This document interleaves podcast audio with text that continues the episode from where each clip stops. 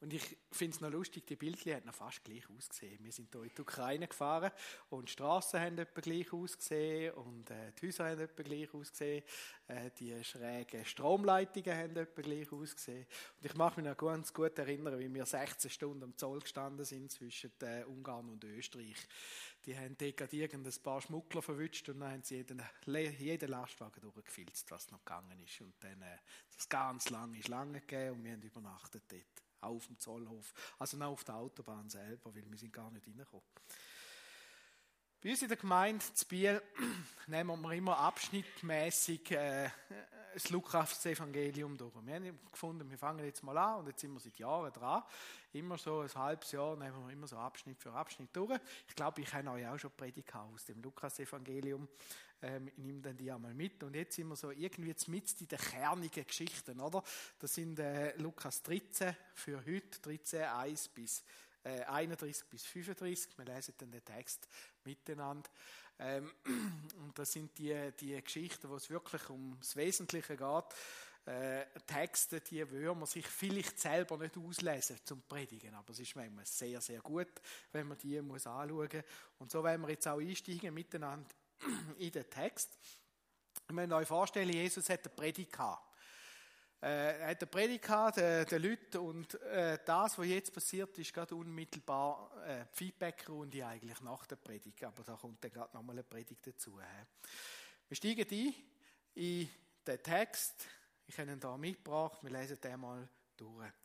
Zu dieser Stunde kamen einige Pharisäer, eben nach der Predigt, zu dieser Stunde kamen einige Pharisäer und sprachen zu ihm, mach dich auf und geh weg von hier, denn Herodes will dich töten.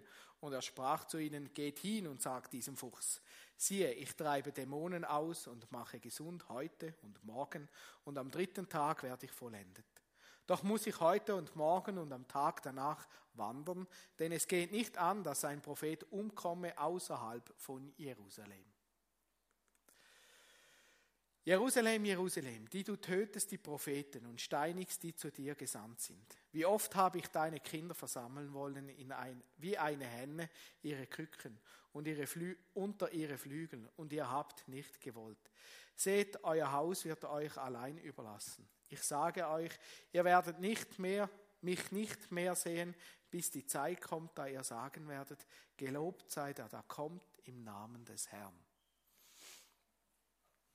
der Text rangekommen ist, hat die Moderatorin bei uns in der Gemeinde gesagt, ups, Urs, was machen wir da? Dann haben wir das auch überlegt und wir machen es heute so. Ähm, ich habe ein paar Bilder zusammengestellt und die Bilder gehören jetzt zu diesen Texten. Und äh, wir schauen den Text an und nachher gebe ich euch ein paar Bilder zur Auswahl und ihr sagt mir nachher, welches Bild das da dazu gehört. Meine Frau meine Kinder dürfen nichts sagen, die haben die Predigt schon mal gehört. Und Technik auch nicht, die sieht, was kommt. genau. Dann sage ich euch ein paar Gedanken zu dem Text und dann gehen wir weiter.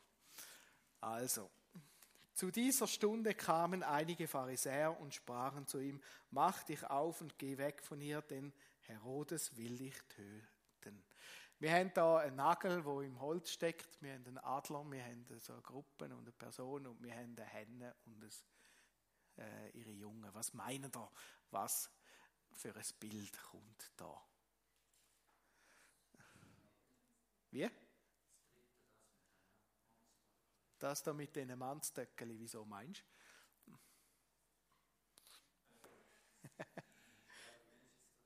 Das passt, es, stimmt so. He?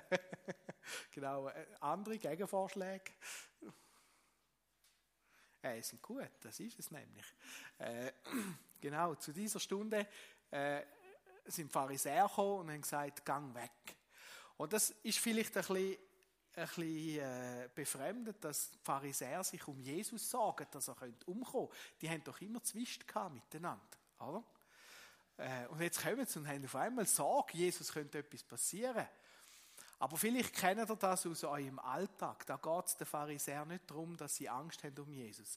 Äh, es wird ja auch gestanden, sie haben ja sich darum beratschlagt, wie können sie Jesus umbringen. Der Trick ist, es geht ihnen darum, dass Jesus endlich weggeht. Jesus ist noch im Gebiet von Galiläa Und dort äh, herrscht ein Sohn vom Herodes, vom Großen. Äh, das Herodes der Große lernen wir kennen bei Jesus, wo Jesus auf die Welt gekommen ist. Und kurz nachdem, dass Jesus auf die Welt gekommen ist, ist er gestorben. Und dann ist sein Reich, das ist äh, er ist ja unter dem Kaiser von, von, von Rom gestanden, aber sein Reich ist aufgeteilt worden auf drei von seinen Kindern.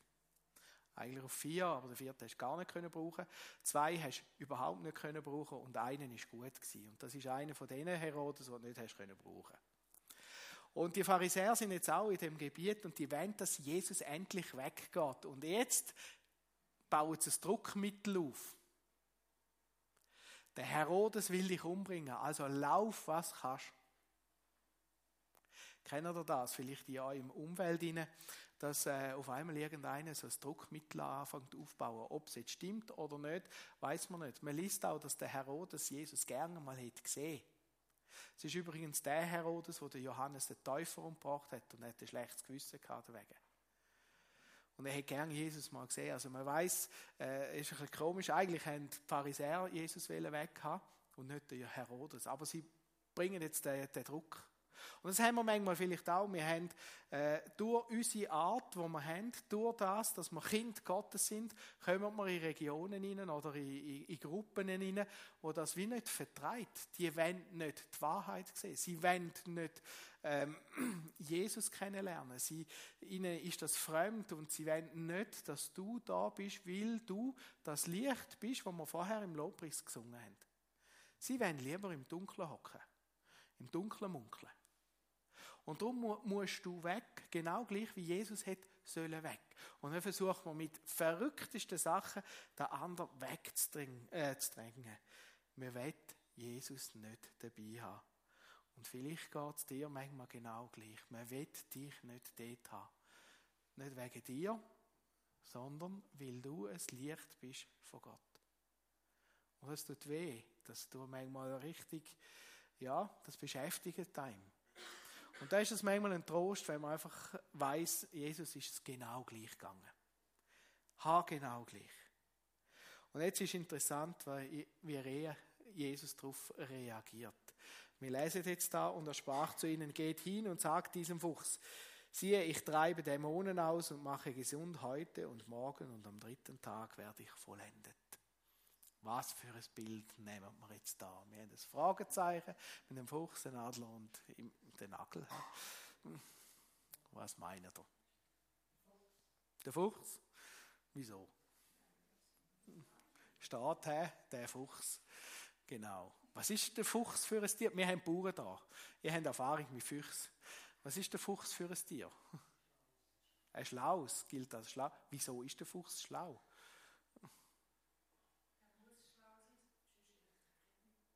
Er muss schlau sein, sonst hat er nichts zu essen, he? dann hat er Hunger, keine Bitte. Wir haben, als ich aufgewachsen bin, in unserer Gemeinde, wo ich war, einen Bauer der hat uns erzählt, sie hätten einen Fuchs gehabt, also es war so, wir sind ihn besuchen und hatten dort so einen schönen ausgestopften Fuchs gehabt. Äh, ein wunderbares Tier. Und dann hat er uns erklärt, wie der dort bei ihm ins Stegenhaus gekommen ist, als ausgestopfter Fuchs. Der ist nämlich immer beim Mittagessen immer ein Huhn holen. Weil er genau gewusst hat, der Bauer ist während dem Mittagessen nicht um. Und nach jedem Mittagessen hat er ein Huhn weniger gehabt. Eines Tages ist der Bauer nicht zum Mittagessen und ist mit der Flinte hinter einem Schürtürli gehackt. Und äh, das ist das Ende vom Fuchs. Oder? Füchs gern als schlau. Und Jesus sagt jetzt, sagt dem Fuchs.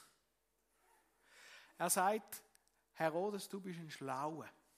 Aber es geht nur um deine Bütte. Es geht um dich. Nicht um die ganze Sache. Und es ist auch nicht so eine nette Bezeichnung. Also wenn du jemandem sagst, du bist ein Fuchs, ich weiß nicht, wie er sich dann fühlt, oder? Ob er sich so geehrt fühlt und wow, ich bin ein Fuchs. Also meine Tochter hat sehr gern Füchse, das wäre vielleicht noch schön dort, aber sonst, ja. Jetzt stell dir mal vor, da kommt irgendwie, puh, sagen wir mal, irgendein Bundesrat, oder? Der Herr und du sagst, du bist ein Fuchs. Ich weiß nicht, ob wir so würden reden mit einem Politiker. Und wenn wir jetzt vorstellen, was das für einer war, der Herodes, der hat Macht gehabt. Der ist, äh, der, der ist jemand gewesen, oder? Und da weisst ja, wenn so einer kommt, wo ein etwas ist, wie gehst du mit dem um? Mir hat gerade letzten Freitag einer erzählt, wir haben so eine Auswertungssitzung von einem Brand, der passiert ist da in der Nähe. Und dann hat ein Einsatzleiter erzählt, wie er mal einen, einen Brandeinsatz hatte.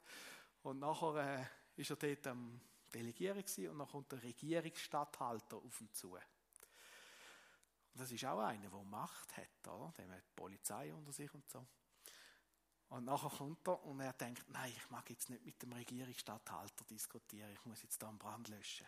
Und dann kommt er und sagt, kann ich dir irgendetwas helfen? Brauchst du irgendetwas? Und dann hat er überlegt und gesagt, ja, ich habe keine Zigaretten mehr. Kannst du mir Zigaretten bringen? Du sagst, ja, ich gehe Zigaretten holen. Dann sagt der Regierungsstatthalter weg, ins nächste Pub hineingelaufen, Zigaretten gekauft, und dann ist er wieder gekommen und gesagt, du, zum Glück bin ich in das hinein. Das geht ja gar nicht, was dort läuft. Morgen gibt es eine Razzia. Es sind Leute mit Menschen, äh, Menschen mit Macht. Wie gehen wir jetzt mit den Leuten um, die Macht haben? Die geben uns Eindruck. Äh, kann man jetzt einen Regierungsstatthalter schicken, Zigaretten holen? Weiß es auch nicht. Ähm, kann man einem König sagen, bist ein Fuchs? Also sind schon, da merkt man, Jesus lässt sich nicht einschüchtern. Er lässt sich nicht einschüchtern von dieser Person, wo da Angst gemacht wird und er lässt sich nicht einschüchtern und in seiner Berufung verdrängen. Und das ist vielleicht manchmal auch gut in unserem Leben, dass so Sachen passieren, wo man merkt, wir werden vielleicht eben rausgedruckt, weil wir an Jesus glauben. Dass wir merken, nein, da lasse ich mich nicht verdrängen. Und das Sachteil ist ganz klar ansprechen, oder? Das ist nicht recht, was jetzt da läuft. Weiter sagt Jesus, Hey, das ist immer wieder übel, so etwas. Doch muss ich heute Morgen und am Tag danach wandern, denn es geht nicht an, dass ein Prophet umkommt außerhalb Jerusalems. Ja, das hätte er vielleicht erraten. He? Wir haben da den Sarg, wir haben immer noch den Adlerschaf und das Hühnli. Es geht nicht an, dass Jesus umkommt außerhalb oder ein Prophet außerhalb von Jerusalem. Das ist der Ruf, den Jerusalem hat. Der Ruf als Prophetenmörderin. Ein Prophet, der auf Jerusalem kommt, geht meistens nicht mehr heim. Der kommt da um, sagt Jesus. Doch muss ich heute und morgen und am Tag danach wandern. Jesus sagt, ich habe noch einen Weg bis dahin. Jesus streitet nicht ab, dass er, äh, dass er umkommt. Jesus sagt nicht, ich will mein Leben retten. Im Gegenteil. Er sagt, ich gebe mein Leben, aber erst Jerusalem. Und da sehen wir ganz klar die Berufung, wo Jesus hat. Einerseits, dieser Berufung stellt er sich nicht im Weg. Er steht dazu. Und wir sehen, Gott hat die Macht über die Berufung. Also der König Herodes, so mächtig, dass er ist, so gewaltig, wie er ist, so gewalttätig, wie er ist, hat nicht die Macht, Jesus jetzt umzubringen. Und dann stellt sich da die Frage, wer hat die Macht? Wer hat die ganze Macht? Und wem gehören wir? Auf was vertrauen wir? Und das tut uns manchmal immer wieder gut, äh, dass wir wissen, wer hat die Macht und dann können wir das auch abgeben. Vom Luther erzählt man, wie er sich im Bett drüllt hat und er hat sich Sorgen gemacht. Die haben ja ein riesen Knusch dort mit Bauernaufständen und so weiter, seine Kirche. Äh, also es war ja nicht sinnig, dass das entstanden ist und so. Und dass das einem schlaflose Nächte bereitet, das verstehe ich gut. Und er ist im Bett gelegen und hat sich überlegt, was mache ich und wie und wo und was. Und irgendwann ist er aufgestanden, hat zum Fenster rausgeschaut und hat sich die Sorgen gemacht und auf einmal hat er gesagt, aber weisst Herr, das ist eigentlich deine Kille und nicht meine. Gute Nacht.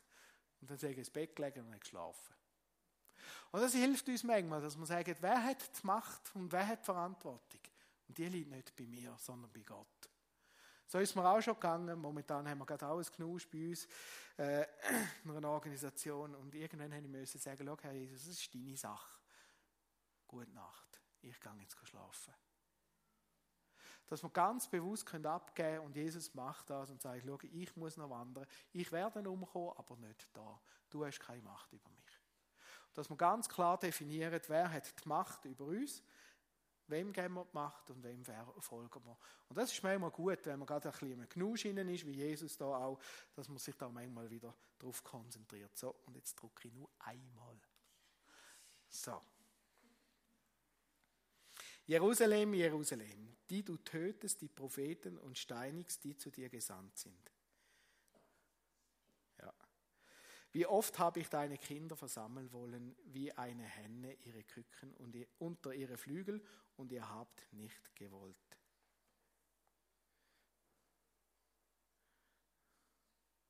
Welches Bild nehmen wir da?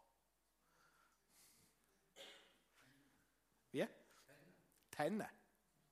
Ja, sind wir sicher? Jetzt sind wir fast ein bisschen zu gut.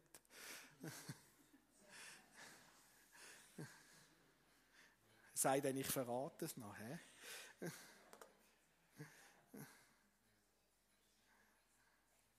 Genau. Die Henne. Jerusalem, Jerusalem, die du tötest, die Propheten und steinigt sie zu dir gesandt sind. Habt ihr das schon mal gesehen, wie eine Henne ihre Küken unter sich begraben? Das ist ja schon interessant. Das ist noch lustig, wie die da rausschauen, oder? Ähm, manchmal kann man dann wieder rausschauen, ja, ist Gefahr noch da oder so. Äh, Jesus, wo sie schützt, wo sie bewahrt, wo sie sammeln will. Gott, wo die Gefahr sieht, wo droht, wo ist die größte Gefahr, wo, wo so einem Vögel passieren kann. Was denken ihr? Ja, jetzt von der Mutter vielleicht weniger, aber äh, ja, das verdrückt wirklich. Also, von wem verdrückt? Eben, gell, das ist. Ich habe aber mehr das Gefühl, die unten musst du versticken, oder? Aber irgendwie äh, geht schon. Aber was für ein Vogel, für so einen Sohn? Was, wo, wo ist die große Gefahr? Wie? Der Adler, der Habicht, oder? Der kommt von oben ab. Der Fuchs, der, der, der, der, genau. Und was passiert, wenn sich jetzt Mutter über ihre Küche stellt? Dann nimmt die Mutter, genau, und nicht die Küche. Also sie, sie schützt das Ganze mit ihrem Leben. Sie schützt mit ihrem Leben, wo sie geben will. Jesus hat, vorher haben wir das gelesen im Vers 32, äh, hat er gesagt, ich treibe Dämonen aus und mache gesund heute und morgen und am dritten Tag werde ich vollenden. Und das Dreier-Schema, das finden wir noch viel, das haben äh, die Juden noch gern im Hebräischen, aber man findet es auch bei Jesus. Ich trieb Dämonen aus. Jesus ist nachher auf Jerusalem gegangen und Jesus ist für unsere Sünden gestorben. Er hat Schlechte auf sich genommen. Trieb Dämonen aus. Der Petrus schreibt, dass Jesus abseg äh, in die Unterwelt ab und hat die Dämonen besiegt. Austreiben kann man nur, wenn man stärker ist. Und Jesus hat all das Schlechte, auch Krankheit, all das, was nicht gut ist, besiegt. Und dann sagt er, ich mache gesund. Gesund machen kann nur einer, der die Macht hat, gesund zu machen. Und genau die Macht hat Jesus ist zurückgekommen, hat den Tod besiegt. Und wer jetzt an Jesus Christus glaubt, wird gesund. Dem macht er sein Herz gesund. Weil Jesus eben alles besiegt hat, kann er gesund machen. Und am dritten Tag, sagt Jesus, werde ich vollendet. Am dritten Tag ist Jesus zurückgekommen mit einem vollendeten Lieb. Was ist das Besondere am Lieb von Jesus? Das wisst ihr vielleicht. Wie? Nägelmal hat er gehabt. Man hat gesehen, äh, wie er gekreuzigt worden ist. Ja, aber etwas ganz Besonderes. Mehrere Orte gleichzeitig, genau. Und was ist das Besondere an dem Auferstehungslieb? Ja, hat dort wenden können. Haben ihr das auch mal versucht, dort wenden? Die haben sich eingeschlossen wie verrückt und auf einmal ist Jesus gekommen und ist einfach da gestanden. Und man hat sich gefragt, das ist, das ist ein vollendeter Lieb gewesen. Und nachher ist Jesus in den Himmel aufgegangen und hat gesagt, ich mache Wohnungen für euch, damit ihr könnt bei mir wohnen wenn auch ihr vollendet sind. Äh, wir sind noch nicht vollendet. Eben, das müsst ihr mal ausprobieren. Wir lassen nachher die Tür zu hin und ihr geht raus. Dann wisst ihr, dass wir nicht vollendet sind. Aber eines Tages, ich weiß nicht, ob es im Himmel noch Türen gibt. Mal, da gibt es, aber äh, vielleicht braucht man die nicht zwingend, keine Ahnung. Aber Jesus wird auch uns verlenden, wenn wir mit Jesus zusammen äh, unser Leben leben. Wenn wir Beziehung mit Jesus haben, werden wir auch vollendet. Und das bedeutet eben, dass Jesus uns schützt. Und genau das, der Schutz hat Jesus machen mit seinem Volk immer und immer und immer wieder aber sie haben nicht wählen. Sie wollen nicht auf Jesus hören. Und da sind wir wieder bei dem von den Menschen, die manchmal nicht wollen. Es gibt Leute, die wollen nicht. Ich weiß nicht, wie es in deinem Leben ist. Auf wer hörst du? Was willst du? Und ist das mit dem Willen von Jesus ähnlich? Gehen wir unter den Schutz von Jesus. Ihr habt nicht wählen. Das ist die ganz, ganz große Anklage, die Jesus da macht. Und nachher hocke ich einmal da, wenn ich so etwas lese und überlege mir in meinem Leben, wo will ich nicht? Macht das Sinn, dass ich nicht will? Wieso will ich nicht? An was hebe ich mich? Was ist mir wichtiger? Weil jetzt sehen wir, was nachher passieren kann, wenn wir nicht wollen. Jesus sagt, seht, euer Haus wird euch allein überlassen. Ich sage euch, ihr werdet mich nicht mehr sehen, bis die Zeit kommt, da ihr sagen werdet, gelobt ist der da kommt in den Namen des Herrn. Wir nehmen jetzt einmal den ersten. Jetzt gibt es ein paar, äh, ein paar Bilder für den Vers, oder? Also zwei. Seht, euer Haus wird euch allein überlassen. Was denkt ihr, was nehmen wir jetzt da für einen Vers? äh, für ein Bild. Der Nagel, der Adler, das Fragezeichen, das Schäfli.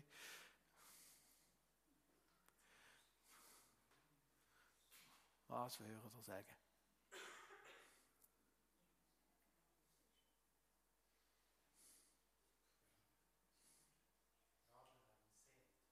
Der Adler. Wegen dem Gesehen, der ist gut. Nein. Seht, euer Haus wird euch allein überlassen. Das heißt, ihr werdet schutzlos sein. Und jetzt kommt der Adler. Der Adler, wo frisst. Ein schutzloses Haus ist auf sich selber gestellt, muss sich selber verteidigen. Und ich glaube, Kräfteverhältnis zwischen einem Bibeli und einem Adler ist etwa ähnlich wie ein Mensch, wo sich selber überlässt ist, wo den Schutz auch gegenüber dem Bösen nicht hat. Keine Chance. Keine Chance. Die sind ja immer so ahnungslos am Rumpiepsen, die, haben, die, die wissen nicht einmal, dass es einen Adler gibt, oder? Ähm, ja. Gibt ja den Witz, dass die Mutter zum Krücken sagt, gell, denkt dran, die Welt hört nicht am Hag aus vom Hühnerstall, sondern die Welt geht bis zum Waldrand runter. Und jetzt kommt der Adler und sticht ab. Das heißt, das Gericht kommt über die Leute, die nicht wollen. Es gibt die Möglichkeit vom Schutz, aber sie wollen nicht. Und jetzt geht das oben ab. Aber ist interessant. Jetzt kommt äh, Jesus auf Jerusalem inne und jetzt kommt das Gericht. Wen trifft's?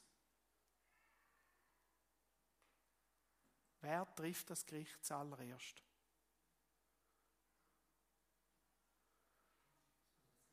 Jesus. Jesus kommt auf Jerusalem und jetzt kommt das Gericht über Jerusalem inne und zuerst trifft es den Sohn von Gott. Später trifft es die ganze Stadt. 70 nach Christus ist die ganze Stadt Bodenseben gemacht worden. Hat es die nicht mehr gegeben. Die Juden haben ein Verbot bekommen, dass sie sich dürfen ansiedeln und haben sich über x hundert Jahre nicht mehr dürfen dort ansiedeln. Das Gericht ist gekommen. Aber zuerst ist es auf Jesus, eben auf die Gluckere, auf die Hände, und er hat sich für uns hingegeben.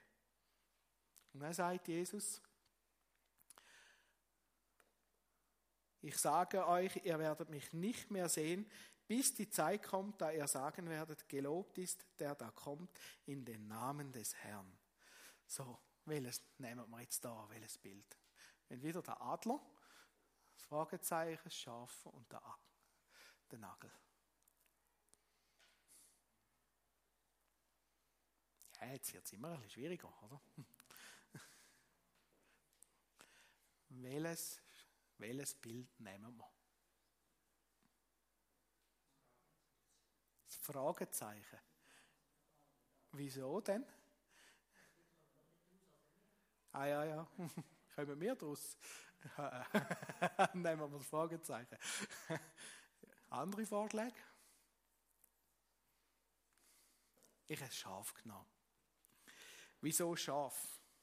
Jesus sagt, ihr werdet mich nicht mehr sehen, bis er sagt, gelobt ist der, der kommt in den Namen des Herrn. Klingt das irgendwie an? Wo, wo sagen das die Leute? Genau, wo er auf Jerusalem hineinzieht. Da sagen sie dann. Aber da ist ja Jesus noch nicht gestorben. Oder? Also kann sich der Text wahrscheinlich gar nicht auf das beziehen. Auf was bezieht er sich echt? Ich glaube, er bezieht sich auf die Leute, die eben zu Jesus kommen und sagen, Herr Jesus, du bist mein Herr in meinem Leben. Und jeder Mensch, der sagt, Herr Jesus, du bist Herr in meinem Leben, der sagt auch, gelobt ist der, der kommt im Namen des Herrn, stellt sich unter die Regierung von Jesus. Und kommt so auch den Schutz über von Jesus. Und bei dem Schutz liegt das Bild. Darum habe ich das Bild ausgewählt. Wieso habe ich das Bild ausgewählt? Was ist das Spezielle an dem Bild? Schaf wird gehalten. Aber es rennt nicht irgendwie um. Und an was erinnert euch das vielleicht? An Hirt, oder? Und Jesus sagt einmal, meine Schafen hören meine Stimme und ich kenne sie und sie folgen mir. Und ich gebe ihnen das ewige Leben und sie werden nimmer mehr umkommen und niemand wird sie aus meiner Hand reißen. Ich habe jetzt einfach kein Bild gefunden, wo ein Schaf in der Hand ist vom Hirt, weil die Schafe sind meistens ein bisschen zu gross, oder? Darum habe ich das genau mit dem Arm. Der Hirt, was behütet, bewahrt. Niemand wird sie aus meiner Hand reißen. Wer mein Vater, was mir mein Vater gegeben hat, ist größer als alles und niemand kann es aus des Vaters Hand reißen. Ich und der Vater sind eins. Und da wird ganz genau wieder der Schutz betont.